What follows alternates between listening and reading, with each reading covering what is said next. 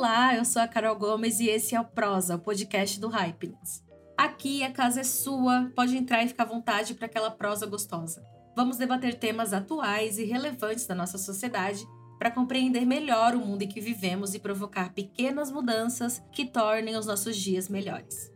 Esse episódio do Prosa é um patrocínio de Bis Extra, um bis com muito mais chocolate e mais wafer para você se descontrolar. É descontrole extra.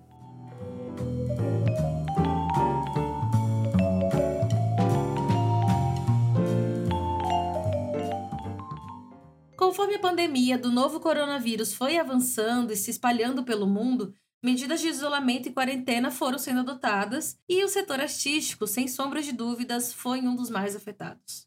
Grandes artistas com uma carreira já consolidada e também o apoio da grande mídia acabaram sendo um pouco menos impactados. Falando de música, por exemplo, apesar da falta de shows, esses artistas maiores promoveram diversas lives para milhares de pessoas, onde foi possível uma grande monetização e também se manter em evidência. Há, entretanto, artistas musicais com menor alcance e também muitos artistas de diversas outras áreas, como poesia, teatro, desenho, pinturas, artes plásticas, por exemplo, que tiveram que se reinventar para sobreviver no mundo atual.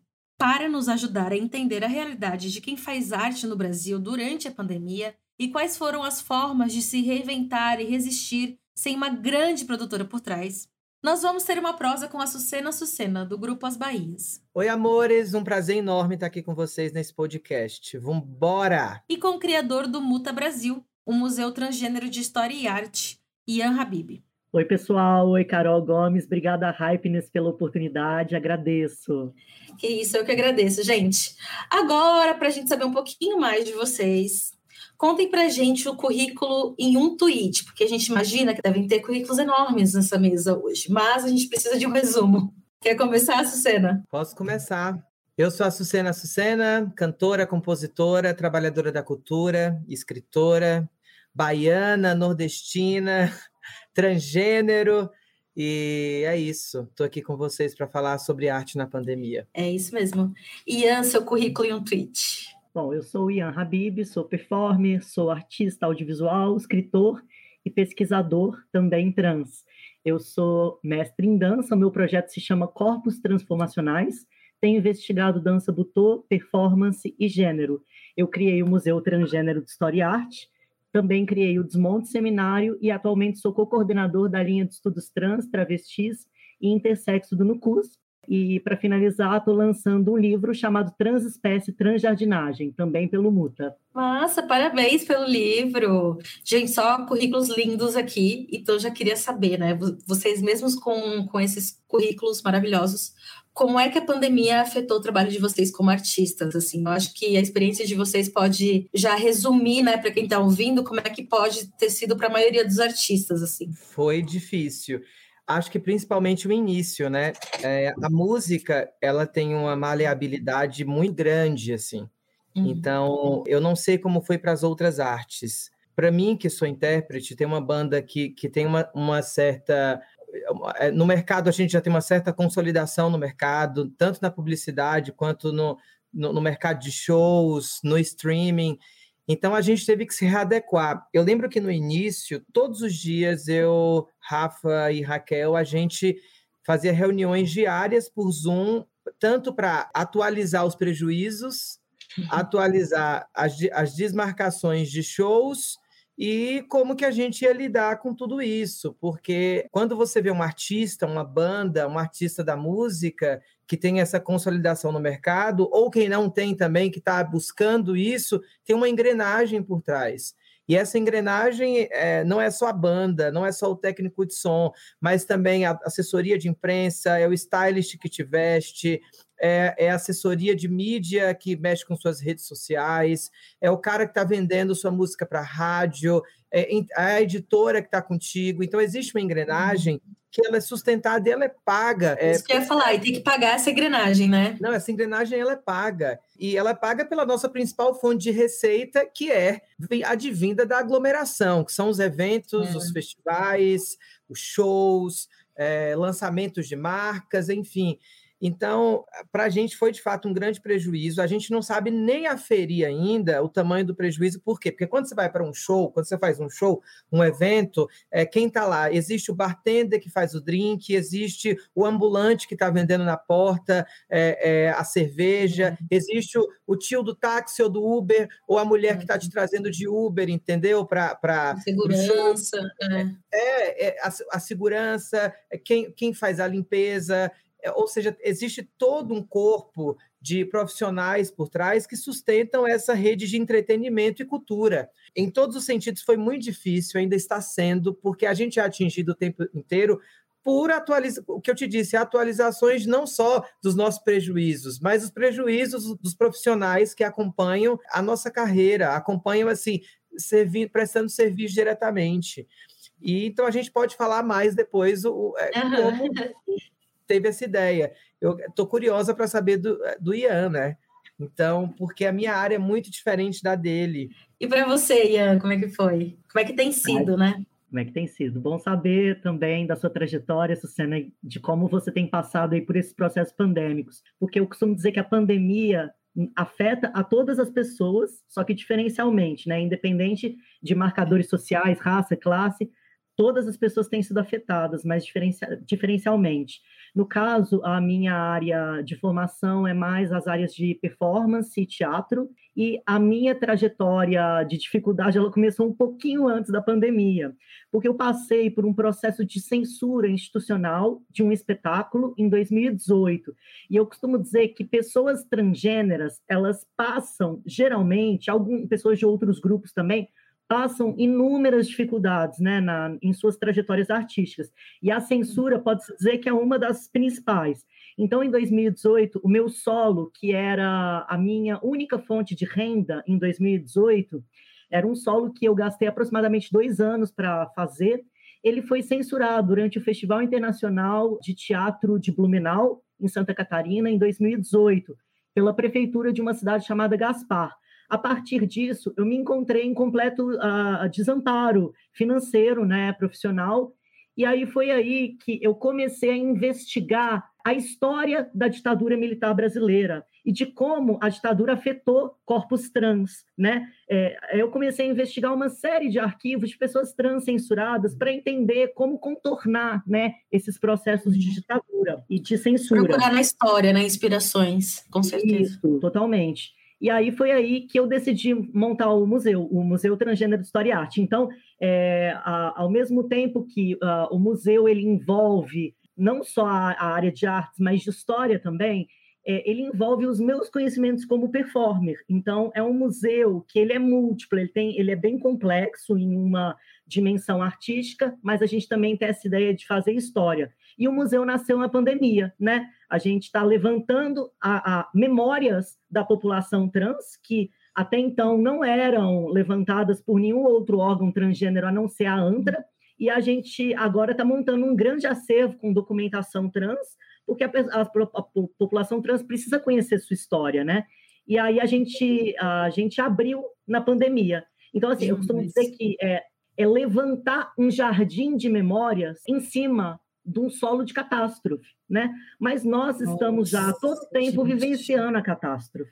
E eu acho interessante essa história, né, de como você é, veio a criar durante a pandemia, porque, pelo menos no início, né, da pandemia, porque a gente fala muito, a gente tem ouvido muito falar sobre a dificuldade justamente disso, né, de trabalhar com criatividade enquanto você está em quarentena, e não é aquela criatividade corporativa, né, aquela criatividade de criar, de fazer arte, né, de tirar, fazer algo do zero, de se inspirar em alguma coisa para criar algo novo, quando você está em casa vendo as mesmas paredes, a, as mesmas coisas, a mesma janela, né? Não, sem, sem ver o mundo, sem conhecer pessoas e tudo mais. Tudo bem que a sua inspiração veio de uma, uma situação externa ali antes da pandemia, mas você já teria alguma coisa assim dessa experiência para aconselhar, né, quem está tendo que criar como ganha-pão mesmo, né? Às vezes a gente não consegue mas precisa criar. Perfeito. Bom, eu acho que inicialmente, é, como o meu trabalho sempre foi nas áreas performativas, e teatro, mesmo que seja solo,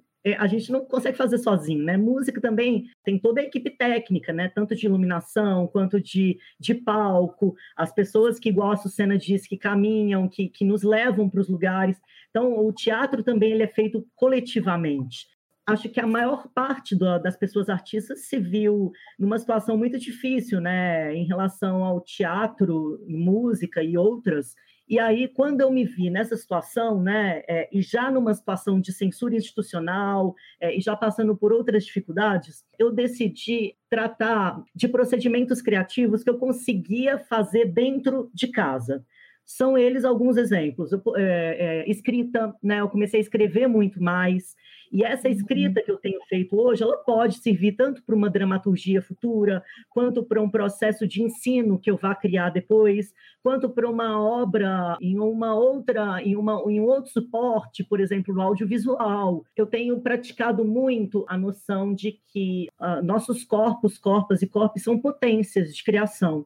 Então, acho que quanto mais a gente consegue fazer exercícios corporais, para que a gente não, não, não fique se sentindo na clausura, na inércia, eu acho que os processos corporais podem ser feitos em quaisquer lugares, né? Tanto até meditação, que eu considero que é um processo corporal também, eu acho que incentiva na criação, sabe, Carol e, e Açucena? Acho que são ferramentas que eu consegui como processos de cura.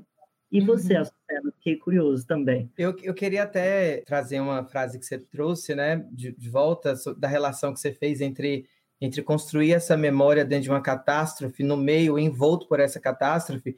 Eu me lembrei muito de uma frase que eu costumo evocar, que é do Walter Benjamin, que é um filósofo que eu respeito profundamente sua obra, e ele fala que na modernidade todo monumento de cultura advém de um, de, de um monumento de, de barbárie, de catástrofe dentro da modernidade. E essa associação, eu acho que apesar de parecer ser eu difícil, ela, ela é muito simples para nós que somos artistas, porque a arte, apesar da sua beleza, eu não queria que fosse assim, mas a realidade é que a uhum. arte ela advém da dor, ela advém do sofrimento humano mais profundo, ela advém da, das nossas paranoias. E ainda mais no Brasil, o artista sempre teve que lidar com milhões de dificuldades para poder ser. A gente está falando do Ian, que teve a sua obra censurada, a gente está falando da Renata Carvalho, que teve sua obra censurada no Brasil, a gente está falando de artistas que vêm sendo censurados por terem uma postura não convencional com um, uma, uma sociedade cisnormativa. Faz parte da nossa criação também essa dor querendo ou não, tudo é matéria-prima para a arte. Se o não. nosso tempo de catástrofe, que, é, é, que isso seja uma matéria-prima querendo ou não, felizmente ou infelizmente. Então, na modernidade e na pós-modernidade, o Walter Benjamin também diria que todo monumento de cultura é um monumento de barbárie, ainda mais no Brasil que a gente vive. Assim que a gente, a gente, como eu estava dizendo, a gente, a pandemia começou, a gente começou a fazer reunião diárias e a gente pensou em construir um disco que fosse leve, pela quantidade de peso e de notícias absurdamente pesadas que que estavam rolando, né? As, as uhum. Bahias já vinham de 2019 de um disco, é do disco Tarântula, que é um disco de memória também, é, que rememora de uma forma metafórica a Operação Tarântula, que foi uma operação de 1987, da ditadura, do final da ditadura militar, que institucionalizou a violência contra as pessoas, institucionalizou pela letra da, da, da lei, eu diria, de decreto policial. É, a, a, perseguição e o assassinato de pessoas LGBTs, principalmente as pessoas trans. Então, a gente é, resolveu trazer esse nome como uma reivindicação até da beleza do que significa a palavra tarântula. E, e, que diz respeito a nós, assim como o nome bicha, assim como o nome viadinho, sapatão, traveco. É, esse, disco foi o primeiro disco de, da nossa indicação a um Grammy Latino. Então, foi a primeira vez que mulheres trans foram indicadas ao Grammy Latino a gente, junto com a Lineker, na história de 20 anos do Grammy. Então, a gente vinha desse processo de ascensão e consolidação da banda, e a pandemia a gente vinha já com um segundo disco aí, e armando mil artimanhas, né? Assinado com a gravadora, é, tendo esse investimento de fazer um disco incrível, que foi Drama Latino, a gente teve que encerrar. Parou tudo por causa da pandemia. Isso, isso antes da pandemia, né? Já estava o Drama Latino já estava sendo pandemia, produzido. É, uhum. Isso, produzido. Quando chegou a pandemia, a gente parou com, com esse disco e a gente falou: vamos tentar fazer um disco durante a pandemia. E começamos a. A gente já tinha um repertório, a gente tem muita composição. Raquel é um grande compositor, o Rafa compõe muito, eu, eu tenho muitas composições aqui guardadas. E a gente começou a vasculhar o que a gente tinha para fazer um disco leve, e a gente fez Enquanto Estamos Distantes, que foi nosso disco totalmente pandêmico, assim, gravado à distância. A gente pensou em gravar um disco leve e, e, o Rafa foi a primeira produção dele, inclusive, como um produtor de, de toda uma obra, e também ele tocou todos os instrumentos. Então foi uma experiência incrível. Esse disco também foi indicado ao Grammy no ano de 2020, sendo aí as Bahias levou mais um pioneirismo que eu não acho Sim. legal, tão legal o pioneirismo assim, porque ele tem um ônus enorme. Tanto um ônus que não. Porque, por exemplo, a gente tem 20 anos de Grammy, nós, nem, a, nem nós, nem a Aline, que somos as primeiras artistas que mereciam ser indicadas ao Grammy. E é uma responsabilidade que você tem que acabar é. levando, né, nas costas. Não, é, eu sei que todo Grammy é, ju, é que todo prêmio, né? Todo prêmio é justo e injusto. Ele é injusto Sim. por quê? Porque não, não, eu não mereço só, as Bahias não merecem só, a Aline que não merece só a indicação. Mas onde está a justiça? Alguma hora a gente teria que ter essa reivindicação para nós. Então, de alguma forma ou de outra, a gente abriu uma chancela que já vinha sido aberta por muitas mulheres, como Cláudia Wander, por muitos homens trans que fazem sua música. Então, eu acho que ter essa indicação consecutiva durante a pandemia foi muito importante para a gente. Ouvindo vocês falando, eu me lembrou muito uma, uma entrevista bem popular da Nina Simone, que olha lá, lá para os anos 50, 60, é uma entrevista, você jogar no, no YouTube assim, Nina Simone, refletir os tempos, alguma coisa assim, vai aparecer facinho, é uma entrevista bem popular. Que ela fala que o dever do artista é refletir os tempos em que ele vive. E que ela acha que não faz sentido quando o artista não reflete os tempos, né? Isso se encaixa muito também para artistas que não se posicionam politicamente, porque os tempos são sempre políticos. E também se encaixa muito no que vocês estão falando aqui, né? De como é que eu vou continuar um disco que eu comecei durante a pandemia se agora tem a pandemia e é um outro cenário, né? Assim, é, eu tenho me lembrado é bastante. Mesmo, hein, Carol? Porque é difícil. É, o Ian sabe como. Uhum. Imagine, Ian, você pensou uma performance ao vivo com os corpos ali presentes, as pessoas presentes e de repente você como que você altera essa essa criação? É. então assim é muito difícil você por isso que a gente decidiu fazer um disco totalmente pandêmico e ao mesmo tempo se ele não é eu acho que como a gente faz essa mudança? É difícil para gente é. entender isso cara. E aí é, é caindo no jogo né? É, é, justamente refletindo sobre o nosso tempo. Acho que o próprio é. suporte muda muito né? Por exemplo é, você fazer um show virtual é muito diferente você fazer um show ao vivo. Fazer teatro, gente, virtualmente, é muito complicado. Porque é, uma coisa é você fazer uma obra teatral pensando o suporte de vídeo. A outra coisa é uma pessoa que nunca trabalhou com nada digital, nenhum equipamento digital, que não, tava, não, não está acostumada com isso, ter que lidar com câmera é outro registro de atuação, né? E o público a, também, né? Porque Totalmente. a gente está super acostumado, eu assim como leiga, público, estou super acostumada a consumir um show online, mas teatro já é uma outra coisa, né? Assim, já são outros Agora, formatos, eu, né? Eu fico pensando assim, algumas coisas também não mudam, sabe? A gente está pelo menos para algumas populações. Eu acabei de ouvir a Sucena falando da, do consumo da dor trans. Isso é uma coisa que eu tenho falado bastante, porque me parece, eu até já acho que ouvi esse tipo de crítica no trabalho das Bahias, de pensar que o corpo, a, a, as pessoas trans, a, o que interessa são histórias de dor e sofrimento, né? Quando a gente tem outras coisas para dizer que não, não, não, não tratam disso também, fica muito. Parece que não tem o mesmo público, não tem o mesmo interesse, né? Quando a gente tem outros outros discursos sobre as nossas vivências mesmo, né? As pessoas, por exemplo, se o Ian sofrer um ataque amanhã, um assédio, é, é muito mais possível que o Ian viralize por ele sofrer um assédio ou um ataque de opressores do que pela nossa arte. Isso é muito comum. Nossa, infeliz. Eu estava pensando outra coisa que era em relação às premiações, né? E como a questão das premiações afeta num sentido duplo, igual a Sucena falou, tem a parte boa, mas tem a ruim. É quase que um duplo vínculo, né? Eu tenho usado esse termo para definir essa situação que se você correr, o cis te pega se você ficar, o se come, né? Porque assim... Olha que eu vou usar isso agora! É, é simultâneo, ao mesmo tempo... Você ouviu vez... primeiro no Prosa Podcast.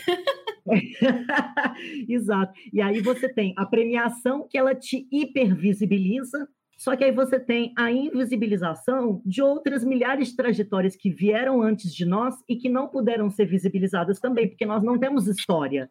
Como é que a gente vai achar essas a história do teatro trans? É muito difícil. Eu já comecei a tentar procurar, gente, é muito difícil. Um apagamento, né? O primeiro homem trans que eu vi na história no teatro 1990. Antes disso, até hoje, eu não consegui achar nada. Então, assim, por falar em prêmios, a gente não sabe nem quem ganhou o prêmio antes, se, é, se sequer essas pessoas estavam em cena, né? Não, e tudo que vocês estão falando assim sobre a experiência transgênero, estou é, assinando embaixo aqui como mulher negra, porque também é difícil achar história negra no Brasil e também tem essa coisa da tragédia viralizar mais que a arte. Nossa, eu tô tão assinando é, embaixo aqui que eu tô quase esquecendo de é fazer pergunta. Carol, Carol, é importante o que o Ian tá, tá, tá dizendo, e eu, eu quero até te parabenizar, Ian, pelo trabalho. Eu fiz faculdade de História, né?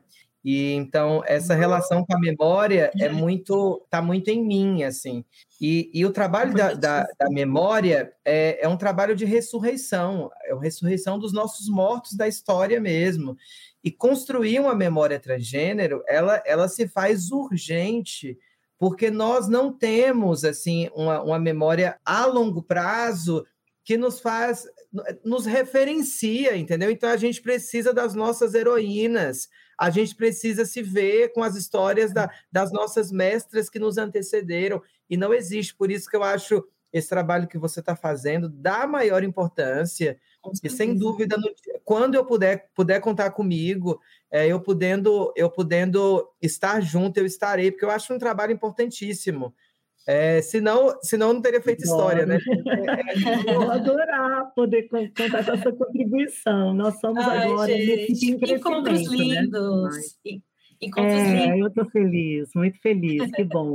Venha, vamos aproveitar no, esse clima de encontro e vamos fazer uma pausa para o café? Vamos lá, vamos nessa. Vamos.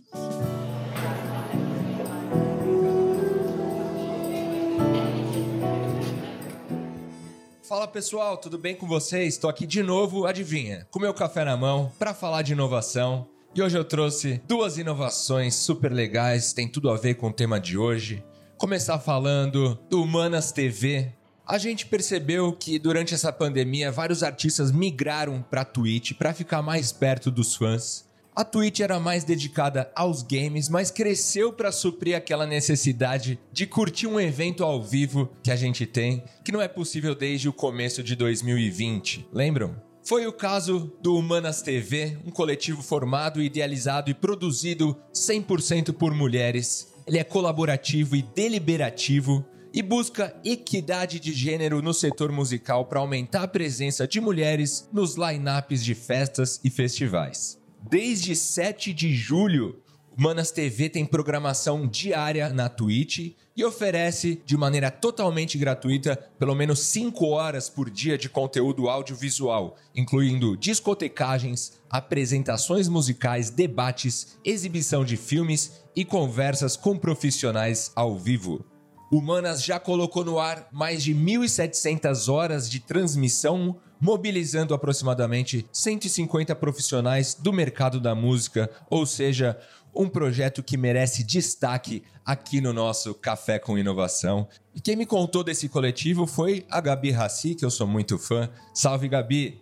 Agora eu vou falar de outra inovação. O Centro Cultural do Rio também inovou na pandemia e continua promovendo o Tour Virtual 360 Graus, que permite ao público navegar em exposições do Rio de Janeiro.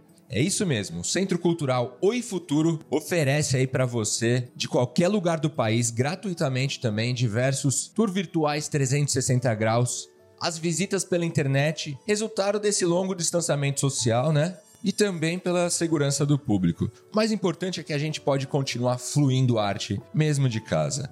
Se liga aqui na programação, vou começar falando do Unas, que achei super legal. É uma visita virtual disponível até 31 de dezembro de 2021. Tem como propósito reforçar a força feminina na arte contemporânea. Também tem outras visitas virtuais disponíveis até o final de 2021. Arte, Cidade e Patrimônio vai até 31 de dezembro. A mostra aborda os deslocamentos, os territórios, as novas experiências, as redes de relações e as dúvidas sobre o amanhã.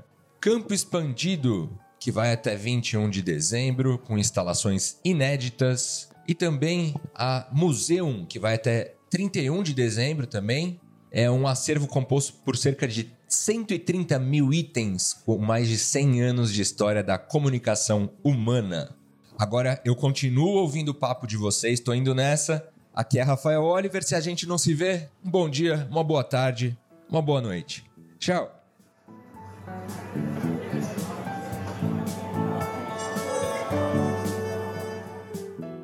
Azucena, eu queria voltar uma coisa que você falou lá no primeiro bloco, que ficou martelando aqui, eu notei uma perguntinha. Você falou que logo que começou a pandemia, você se reuniu com a banda, com o pessoal que trabalha em torno da banda, para para né, aquela coisa de controle de danos ou possíveis danos, e você mencionou os ganhos, né? E no começo da pandemia, houve muito conteúdo de assim, como se distrair em casa. É, ah, vai ler um livro, vai ver tal filme no tal stream. E a coisa da música também era uma sugestão de muitas, muitas mídias, né? Muita gente achando que ia durar 15 dias e tudo mais. Como é que tem sido isso, assim, para na música, pelo menos na música independente, essa coisa do, dos streams de música? Durante a pandemia caiu, porque o pessoal gostava mais de ouvir em, em festa, fazendo bagunça, ou o pessoal está ouvindo mais em casa? Vocês ainda conseguem aproveitar isso nesse sentido? Porque acaba sendo uma fonte, né? Não, o streaming, ele aumentou muito. As plataformas de streaming nunca ganhou tanto dinheiro durante a pandemia. É, inclusive, eu fiz um texto que eu, é, eu sou colunista da Vogue também, da revista Vogue, desde o ano hum. passado, e o meu segundo texto foi sobre isso, foi esse, a arte tem nos salvado nessa pandemia, mas quem salvará a arte? Ou seja, o terapeuta cuida de mim, mas quem cuida do terapeuta? É tipo isso, né?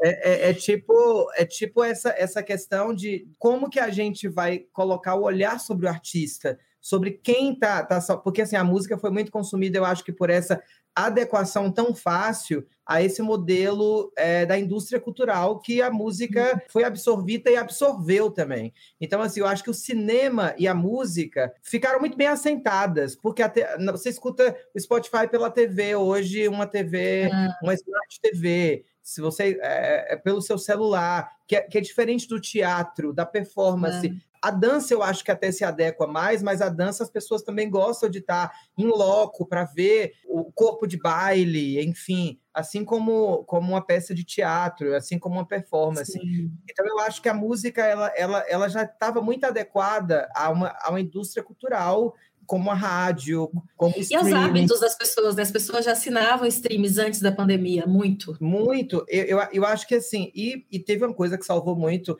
que é a internet, né? A música se adequou muito bem à internet, então você tem a música também dentro do sentido audiovisual. O clipe está aí para todo mundo ver. É, uhum. As lives começaram a surgir como uma imensidão de lives. Assim, a galera chegou uma época que Nossa. não sabia se ia aguentar mais, até que os modelos foram. Tinha até agenda de live, né? No começo da pois é. pandemia. É. Gente, que loucura. Não, eu, eu, acho que os modelos de live foram se desenvolvendo também. Foi profissionalizando. Porque a gente não sabe quando a gente vai parar essa porra no Brasil, cara.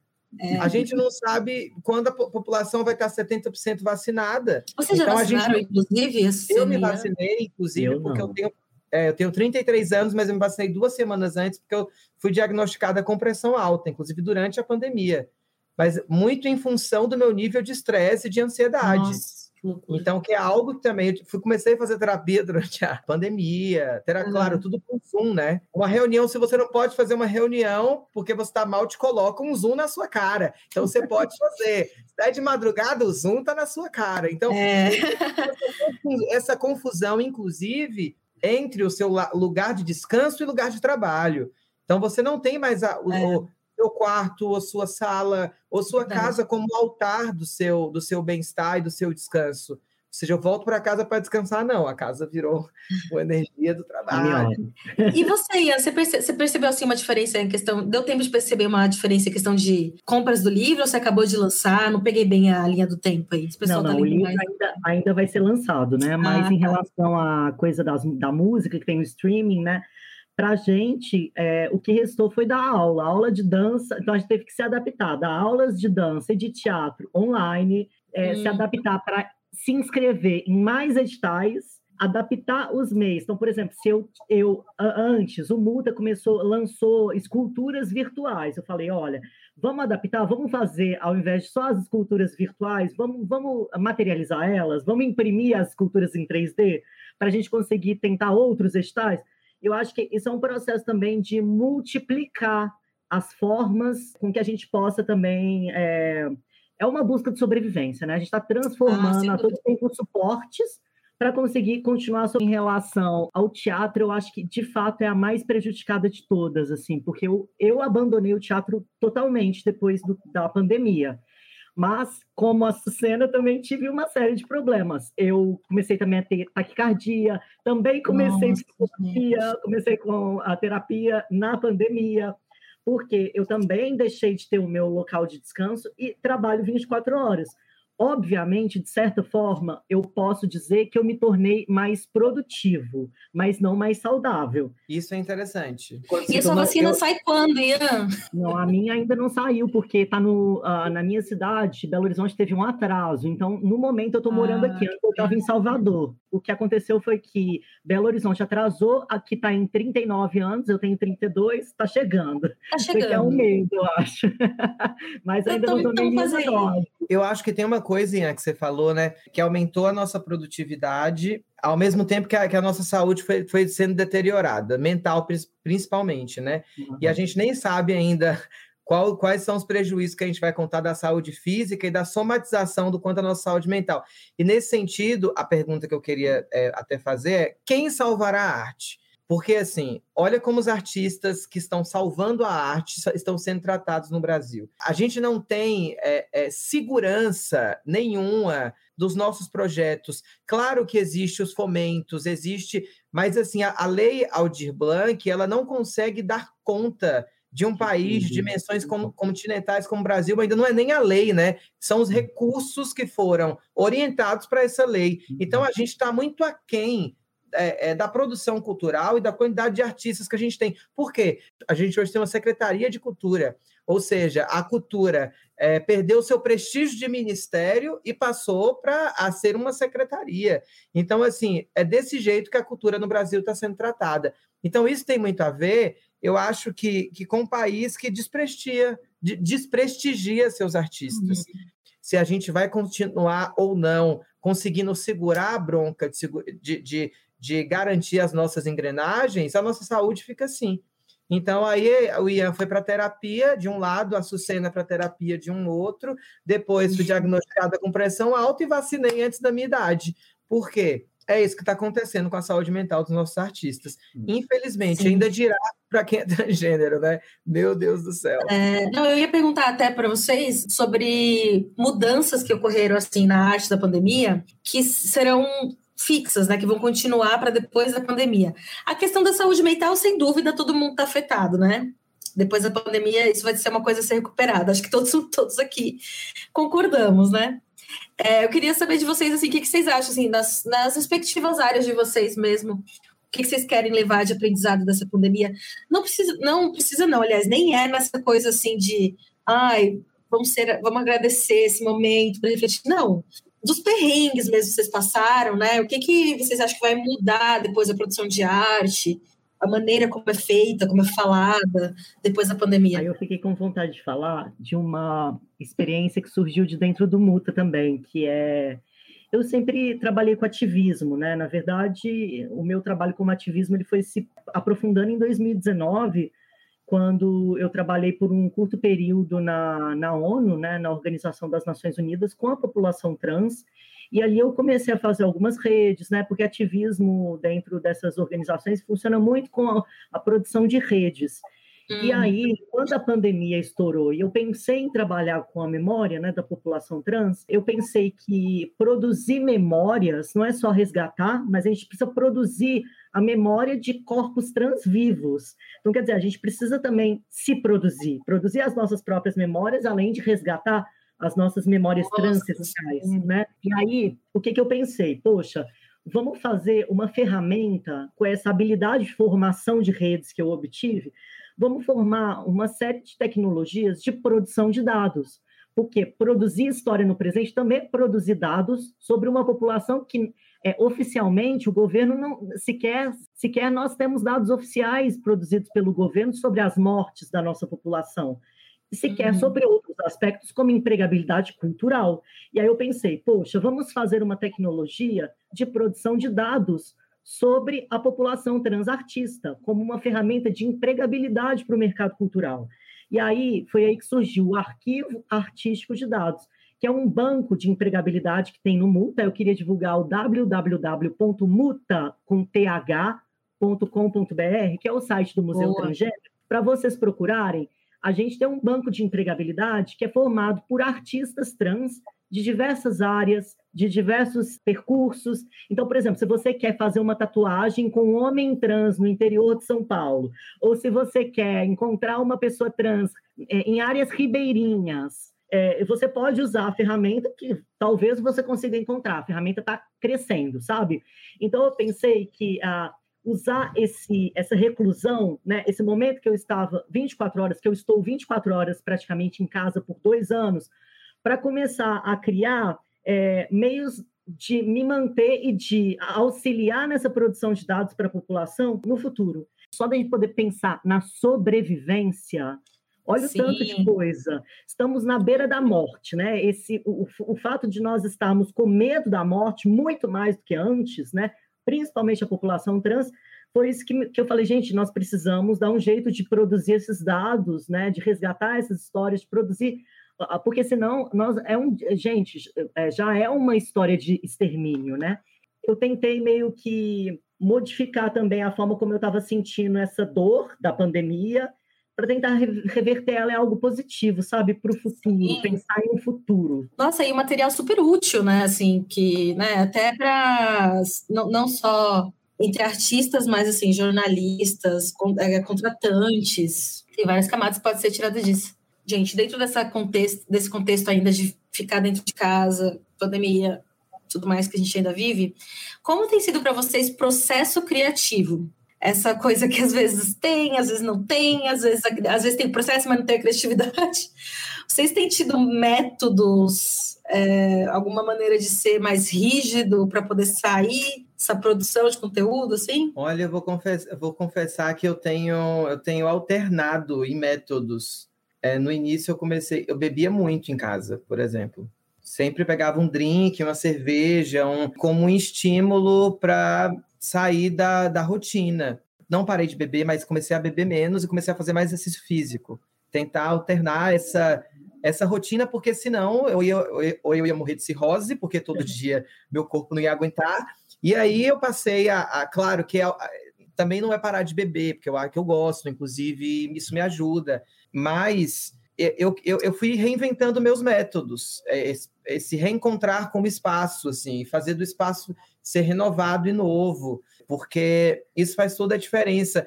Mas eu acho que quando a gente, a gente é, tem uma, uma quase que uma obrigação de ficar presa em casa e no máximo sair para correr, que eu saí muito para correr, então passei a correr bastante, quase praticamente todos os dias, me fez muito bem, assim, passar a fazer meu próprio alimento, passar a cozinhar, não estava tanto tempo fora de casa. Então, isso te leva a outros estalos. Eu tinha um livro que eu estava escrevendo um romance, né, uma ficção, desde 2018, e eu retomei esse livro, sabe? Eu quero lançar ano que vem. Não tem, tem, nome, nome ainda, ainda, não tem nome ainda esse livro, mas é um livro que eu estou fazendo há algum tempo, assim, é, é, até já tinha dividido ele é, com a Mara Moira, assim, algumas coisas, que a Mara já está lançando o segundo livro, inclusive minha dica cultural tem a ver com isso também. Opa! Fique até o fim do episódio para ouvir a dica é. cultural é, da Sucena. Já com a Renata Carvalho, que é muito minha amiga, então a, a Linda Quebrada, a gente tinha conversado com a Linda, já tinha lido para a Jupe, o primeiro capítulo, feito essa essa mostrado, né, para as colegas. As consultoras dessa... básicas que a Sucena ah, tem, né, assim. É, e aí eu vou retomei, retomei porque assim, eu acho que a, a, a pandemia fez a gente olhar para muita coisa também a respeito de nós. E uhum. o quanto eu estava deixando de cuidar de mim também, de, de olhar, ter atenção para mim mesma, sabe? Ter atenção comigo mesma. Eu acho que sobre projetos que eu gostaria de, de ter feito e não fiz por conta da correria do meu trabalho, da correria da vida. E acho que, infelizmente, foi de... não, é, não é que exista coisas boas na pandemia, não é. Eu acho que qualquer coisa é, existe um balanceamento da, da diversidade, das consequências. Uhum. São consequências de como a gente lida com as coisas, naturalmente. Sim. E uma das, dessas consequências foi eu ter que olhar para mim. Por isso que a terapia foi uma coisa importante. Na, na, na realidade, a terapia já era algo que eu estava precisando, porque é muito difícil para pessoas trans que têm os, os, dilemas como nós temos, ter que conviver com o mundo sem uma terapia. Porque a, a, a terapia, na real, ela é uma, é uma ciência que é, é inventada para uma sociedade como a nossa para uma uhum. sociedade que tem esse, essa loucura de uma hiperinformação. A gente vive numa sociedade hipervisual, hiperimagética, hipersonora, é tudo hiper, uhum. é tudo pós-moderno. É, a gente não sabe, eu acho que talvez, para o tamanho da nossa evolução, para o tamanho da, da, do, da, da existência do ser humano, a gente nunca viveu uma fase tão pequena, mas tão hiperinformacional é. Como a gente está vivendo. Então, a terapia é uma, é uma invenção de um método é, médico para ter que lidar com a nossa sanidade em algum nível. E eu acho que, que faz muito sentido, sabe? Ou seja, mais uma coisa da pandemia que tem que continuar pós-pandemia, é, gente. Eu não sei para o Ian, mas para mim está fazendo todo sentido, assim, uhum. até em como eu reorganizo minhas ideias, reorganizo minha rotina, como eu posso olhar para mim mesma. Então, Sim. eu acho que é isso, uma coisa que fica. Para encerrar essa nossa prosa, eu queria que vocês falassem como vocês enxergam esse momento é, da arte com o avanço da vacinação. É, já tem alguns eventos de teste né, rolando em outros países. São Paulo quer fazer alguns eventos de teste, muito embora ainda pareça ser um pouco perigoso, porque as outras cidades não estão no mesmo ritmo, então tem ritmos muito diferentes, né? De vacinação, mas queria é, saber assim, se rola essa esperança, porque a gente está falando tanto do que levar para depois do fim da pandemia, mas vocês acham que esse fim da pandemia está próximo? Olha, eu não acredito. Eu não acredito não. ainda, porque eu não vejo, eu não vejo, não só eu, né? Todo mundo está vendo que a gente não tem um presidente sério. A gente tem um governo perverso um governo baseado em deslegitimar o discurso científico e o discurso médico, a deslegitimar a OMS, então, a deslegitimar a própria vacina, trazendo um tratamento precoce como o melhor dos mundos para lidar com a pandemia. Então, assim, é muito difícil, é muito difícil que a gente consiga, de fato, ter um fim de uma pandemia se a gente não tem nem 20, nem 15%, eu acho, né? Já chegou nos 15, porque eu não lembro disso, da população vacinada. Acho que a gente nem tem 15%. Para a gente voltar a ter, de fato, um encontro efetivo, a gente precisa de quase 70% né, por cento da população vacinada, é, porque a gente está falando de variações que vão se, sendo produzidas e reproduzidas. O Brasil está numa situação muito delicada. Isso porque a gente está falando de um país de dimensões continentais, né? Sim. Então eu acho muito difícil, mas assim, eu tô até. até Estados Unidos já acabou as duas, né? E é enorme também. Pois é.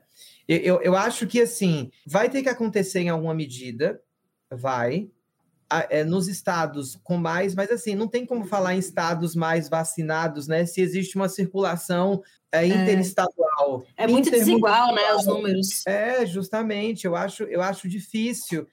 Mas, enfim, eu tenho que ter esperança, né? Eu tenho que tirar essa esperança da onde? De algum lugar porque é de 2022, né? Para outubro de 2022, eu jogar a minha esperança. Ah, em outubro de 2022, vamos tentar fazer um outro prosa para a gente refletir sobre isso, né? Olha, que venha, viu? Ó, o é. ano que não vai ser fácil, 2022 não, não vai ser fácil, galera. Não vai mesmo, ser mesmo. pancada quebrada, que, é, é, é, quebradeira. E aí, que artes vão sair disso, né? Vamos ver, né? Quais, quais vão ser as produções artísticas que vão sair desse cenário, né? Porque é, é um cenário que vai mudando, mas assim, melhorar, melhorar, não, não vai melhorando muito. Olha, eu tenho a mesma posição, que é um pouco pessimista, mas eu ainda consigo vislumbrar a possibilidade de futuro. Eu acho Como que é realista. Realista, pode ser. É acho que como, como a Sucena, eu acho que até uma mudança efetiva de governo, nós não vamos conseguir superar os danos pandêmicos que são de níveis não só financeiros e materiais, como de níveis simbólicos, né? Nós estamos vivendo uh, período de sofrimento muito grande, não só mental, mas de um sofrimento simbólico, sabe? Eu acho que é, nós, com, essa, com esse panorama político brasileiro, nós acabamos fortalecendo não só a, a política de extrema direita, né, neoliberalista, mas nós acabamos, de certa forma, fortalecendo uma série de outras organizações que têm corroborado com a destruição do país em inúmeros níveis. Queria exemplificar aqui o, a, a, questão das terras indígenas, a questão dos, da, dos incêndios, gente, ao Pantanal, né, que nós sabemos que muitos dos incêndios e dos focos de fogo no Brasil são criminosos.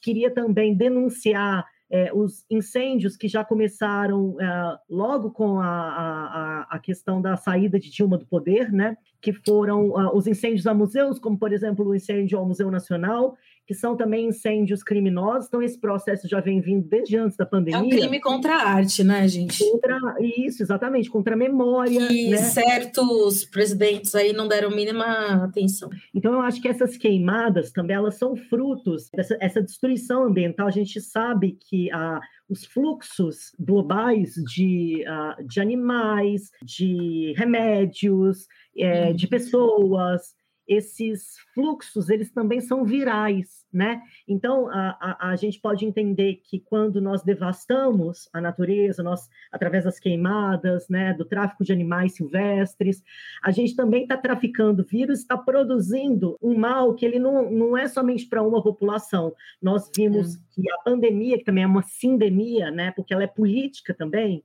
ela afeta politicamente mais alguns corpos que outros, né? A gente vê na, a diferença de classe em quem está morrendo, diferença de raça. Então eu queria chamar atenção para essa diferença, sabe, dos fluxos, e eu acho que isso não vai isso não vai acabar com a pandemia, porque nós vamos continuar ainda tendo que lutar contra os incêndios, lutar em favor das questões ambientais, uh, dos povos originários, e, e, uma série de outras possibilidades, sabe? Nossa, então, mas você falou tudo, porque tá tudo ligado, né? Tá tudo muito conectado uma Isso. coisa com a outra. E, e eu vejo muito. A gente falou muito de arte nesse episódio, mas a arte está muito ligada à história, né? A gente percebe, né? Porque a arte é uma maneira de documentar esses eventos que a gente está vivendo, né? É a música que está documentando, é, é, são os livros, enfim, tudo que a gente vai ver no futuro é a arte que está documentando, né? Que loucura pensar nisso. Sim, a, a gente tem pensado no Multa, por exemplo, essa questão da. Eu chamei isso de transjardinagem no meu processo curatorial a transjardinagem, a formação de um jardim para memórias, que ela é construída sobre a catástrofe. Então, se você entra no Muta, você vai ver um jardim completamente futurista sobre ruínas. Você vai ver pedaços de escombros, você vai ver animais que a gente chama de transespécie, porque eles cruzam o limite das espécies. Ou seja, a gente não uhum. sabe mais se são humanos ou não humanos esse limite ele já é dissolvido. Então você vai ver animais fantásticos, seres mitológicos, é, você vai ver fluxo, ah, você vai ver formação mágica de pedras. Esse jardim que a gente forma no Muta, a gente chama que é um, a gente diz que é um jardim para memórias.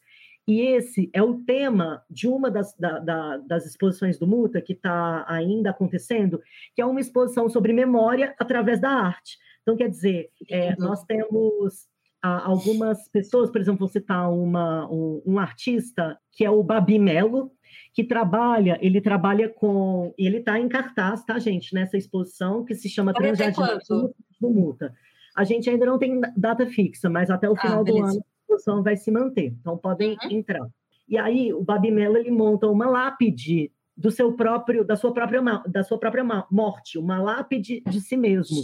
E essa lápide, o Babi escreve né, nessa escultura, que é uma lápide, as palavras que ele deseja que estarão em sua própria lápide no futuro, né, de sua morte. E ele fotografa a transformação dessa matéria ao longo do tempo. Então, ao longo do tempo, essa matéria, essa lápide, ela vai se deteriorando e vai se transformando em outro material. Então, esse processo de documentação da transformação da matéria diz para a gente também das temporalidades que a gente está vivendo, né? De que a gente agora está notando bem mais a passagem do tempo, né? Tanto pela pandemia, nós Sim. estamos notando que nós somos perecíveis, né? De certa ah. forma, nossa matéria também é perecível. Está percebendo que está envelhecendo, né? Está quase palpável. Isso. Então a gente nota que o tempo está passando, que a matéria está se deteriorando, mas também a possibilidade de a gente pensar em, através dessa memória da matéria que está se transformando ao longo do tempo, de pensar que a gente pode produzir novos futuros. Então, por isso que eu acho que eu consigo ser um pouco mais, não tão sempre pessimista, porque, igual uma das perguntas que você fez, que eu achei bem interessante, sabe? Que é a de de pensar quais as ferramentas que eu tenho utilizado para a criação na pandemia, sabe? Uhum. Eu acho que uma das principais ferramentas é, é pensar o imaginário, construir ferramentas de produção de novos imaginários, sabe? Eu imagino o tempo inteiro, desde o momento em que eu acordo até o momento em que eu vou para a cama, eu crio mundos, crio seres. Então, essa criação, eu acho que é assim, uma, uma das ferramentas de uma possibilidade de uma nova produção de ideias, de projetos Sim. e também de futuro, sabe? Eu acho que é por aí. Assim. É, a Sucena, eu queria te pedir a sua dica cultural para quem está ouvindo essa conversa e quer se inspirar com a sua dica. Vamos lá. Eu nunca tenho uma dica cultural só, viu? Por favor, diga todas. Mas, mas assim, eu, eu, eu gostaria de indicar algo que está saindo do forno, que é o segundo livro de uma grande escritora, que é a Mara Moira. Ela está vindo com, olha que nome incrível, Neca mais 20 poemetos travessos. Ai, que genial! Eu já tô curiosa, já curiosa para abrir esse livro. Ela tem o seu primeiro, né? A Mara é do livro E Se Eu Fosse Puta, né? Eu gosto muito desse é, livro. E Se Eu Fosse Puta, isso mesmo. Você acertou isso. o nome e eu errei. E Se Eu Fosse Puta. E assim, a Mara é uma grande escritora e ela tem ironia, ela sabe trabalhar muito uhum. bem com a uhum. ironia, com com cômico, com enfim, né? Uma travesti babadeira que sabe. É, uma deixar... linguagem mega gostosa, assim, que flui, Sim. né? É. Justamente, a Mara é maravilhosa. Então, eu estou muito ansiosa e quero pedir aos nossos ouvintes: comprem, consumam a, a nossa arte. É, não lembrem da gente só quando a gente vai ser espancada, ou morta, ou assassinada. é. Isso é para ser divulgado, é. Mas ó, lembra de divulgar é, sobre as nossas desgraças quando vocês divulgarem a nossa produção intelectual, a nossa produção artística, a nossa música, quando vocês conhecerem e louvarem o trabalho do Ian Habib. Então é sobre isso que a gente tem que falar, poxa. Quando vocês assistirem minha outra dica cultural, que é amanhã de setembro, que tem a Lineker, que tem a, a, a, a Quebrada, que tem tem a Claude, entendeu? Então, é isso. Eu acho que a gente tem que consumir as nossas artistas, os nossos artistas, e tá não falar da gente quando a gente está morrendo, né? Disponível no Eu, Amazon. Não, é, porque são trans, mas porque nossas produções estão maravilhosas. Né? Maravilhosas! Né? Alta qualidade, é. alta qualidade. Como que a gente, mas sabe qual, o que, que é isso? A gente Trans caiu, brasileiro, hein? Eu acho que a gente caiu na matemática algorítmica, a gente é. caiu na, na relação algorítmica, a gente está tá tão tendencioso quanto o computador, entendeu? Então a gente uhum. entendeu que é muito melhor a gente denunciar a morte de pessoas trans, de pessoas LGBTs, do que consumir a, a nossa cultura, a nossa produção artística, a nossa linguagem. Uhum. E, meus amores, a gente sabe produzir cultura muito bem, a gente tem uma uhum. vasta produção intelectual, cultural, artística. E então é por esse chamado que eu peço para vocês: consumam a nossa arte, divulguem espalhem por esses quatro cantos. Sim. E é isso. Falando é, em divulgação, deixa suas redes sociais. Vamos lá. Arroba Açucena Açucena no Instagram. É A-S-S-U, tá? Cena com C. Açucena Açucena duas vezes. E no Twitter, arroba Açucena Sussa. Porque eu sou, eu sou sossegada. Eu sou alguém sossegada. Tô brincando, nem tanto, né? Ai, minha terapeuta que me ouça. Qual signo? Manda é, para ela. Geminiana, sou geminiana, é. E eu quero agradecer muito a, a Gabi, que entrou em contato comigo para esse convite incrível, a Carol. Por, Gabi, por... produtora do Prosa, maravilhosa. Isso, a Gabi é produtora do Prosa, esse programa da Hypeness. E agradecer e dizer que foi um prazer conversar com o Ian Habib. Prazer é meu, é, vou, Quero conhecer seu trabalho mais, vou entrar aqui é, agora, enquanto estamos aqui online já, vou adicionar esse arroba, porque é de prestigiar mesmo, estou honrado de conhecer seu trabalho. Aproveitando, passa seu arroba, então, para passa seu arroba para a Sucena te achar aí, que ela tá com o celular na mão. Ó, pessoal, meus arrobas, arroba muta com TH Brasil e arroba Ian Habib H-A B de bola e B de bola Aziz A-Z-I-Z. Não deixem de seguir, a Sucena já está seguindo, estou testemunhando aqui, tá? Perfeito, perfeito. De onde e, que é, seu Habib? Seu Habib é de onde? É Líbano, Líbano. Olha, os libaneses são lindíssimos. Olha, pior Olha são. Libanesas e libaneses. Tenho vários amigos. Narigudos, barbudos e as mulheres com os olhinhos puxados. Não, a beleza do Oriente Médio é maravilhosa. É, eu Sou suspeita para falar. Aí, eu vou te perguntar agora a sua dica cultural, mas assim, você já jogou tantas. Se tiver mais alguma aí sobrando, eu gostaria de ouvir sim.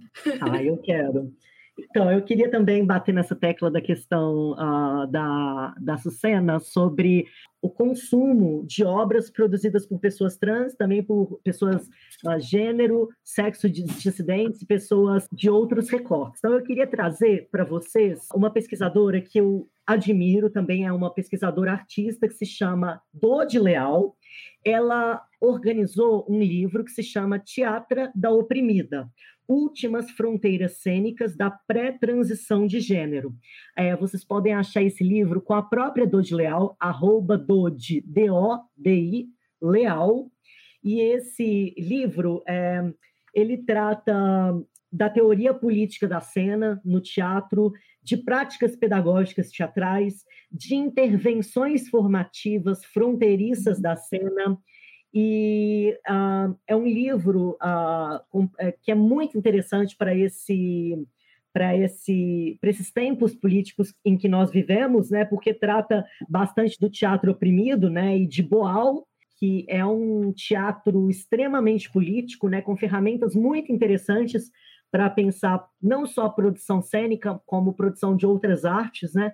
Então, é, queria indicar esse livro, que é A Teatra da Oprimida, que a Dodge, ela transicionou o teatro, né? Então, ela fez, junto da transição de gênero dela, a Dodge, que também é uma pessoa travesti, ela transicionou a teatra. Então, ela pensa é, novas possibilidades de gênero para o teatro. E gostaria de, não só de indicar esse livro, de indicar também o outro livro dela, que se chama Luz Vestir.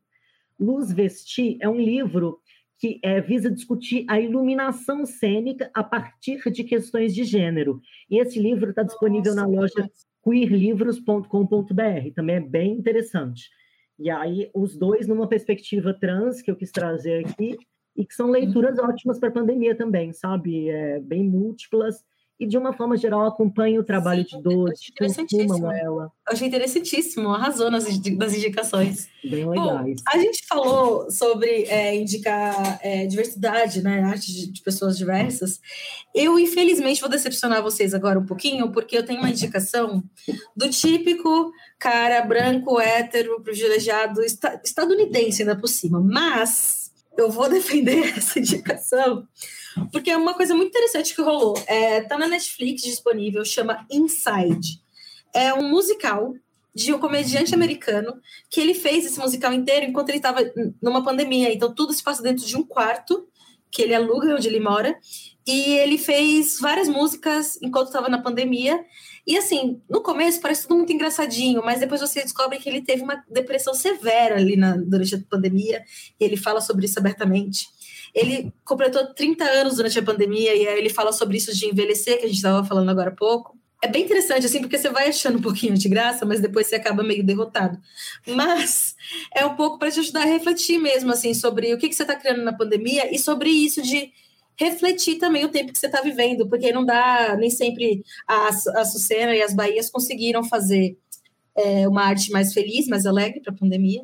No caso desse artista, não. Acho que são vários pontos de vista diferentes. E é isso que é tão interessante, né? E plural na arte. Mas eu não tenho só essa dica de homem branco estadunidense, não. Eu tenho uma dica bem legal também, que é o perfil do Rony Hernandes, que é um amigo meu, que mora no meu prédio. Olha só. E ele tem é, um estúdio de fotografia, e durante a pandemia ele está indicando, ele está dando dicas de processos criativos para as pessoas fazerem fotos também em casa, assim, né, para usar a própria criatividade em casa. Então, o perfil é Rony Hernandes com H. Ele é, ele é preto, ele é LGBT, ele é lindo e ele fotografa. E ele tem ideias incríveis, assim, para usar a iluminação de casa para para fazer fotos, performances, às vezes ele também faz uma, umas ideias de dança, poses e tudo mais. Quem sabe aí você não melhora a sua autoestima com as dicas do Rony. Minha última dica cultural, como eu sou que nem a Sucena, eu tenho mais de uma. É uma dica bem básica, na verdade, que eu estava é, pensando esses dias, estava voltando a refletir sobre o trabalho da Frida Kahlo. Ela fez boa parte do trabalho dela, artista mexicana, conhecemos, né? É, que foi muito capitalizada né, pelo feminismo branco aí ao longo do, das eras. Mas eu, eu convido muito você que está ouvindo a, a, procurar a verdadeira história da Frida, aquela que não é plastificada, que não está na bolsa, na ecobag, porque a Frida ela criou muito em quarentena, né? Ela teve vários problemas de saúde na vida e diversas vezes ela ficou acamada e ela criava enquanto acamada. Os autorretratos dela, as pinturas dela contavam muito a história dela. Olha aí, outra maneira de documentar a própria história, né? De é, não esquecer quem você é, mesmo quando você está numa situação muito deprimente, tudo mais. E essas são minhas dicas. Eu vou calar a boca, eu juro por Deus. Eu queria fazer mais uma indicação para copiar a Sucena, duas. É, eu tenho dado alguns cursos também, né, nesse período de pandemia, alguns sobre dança e que trabalham percepção corporal, percepção espacial, processos de cura. Tenho dado, curso, uh, dado cursos também sobre uh, áreas de gênero, sexualidade. É, uh, então, vocês podem, no, me no mesmo perfil, procurar esses cursos, estudos sobre a cisgeneridade, estudos sobre gênero e também dança. E podem achar também cursos sobre memória e outros aspectos. Agradeço muito. Tá certíssimo, tem que fazer sua propaganda, seu jabá, lógico. Gente, muito obrigada por essa prosa gostosa. Foi maravilhoso receber vocês aqui e compreender melhor as formas de resistência da arte dos artistas durante esse período de pandemia. E também compreender a importância que a arte tem como uma ferramenta de transformação.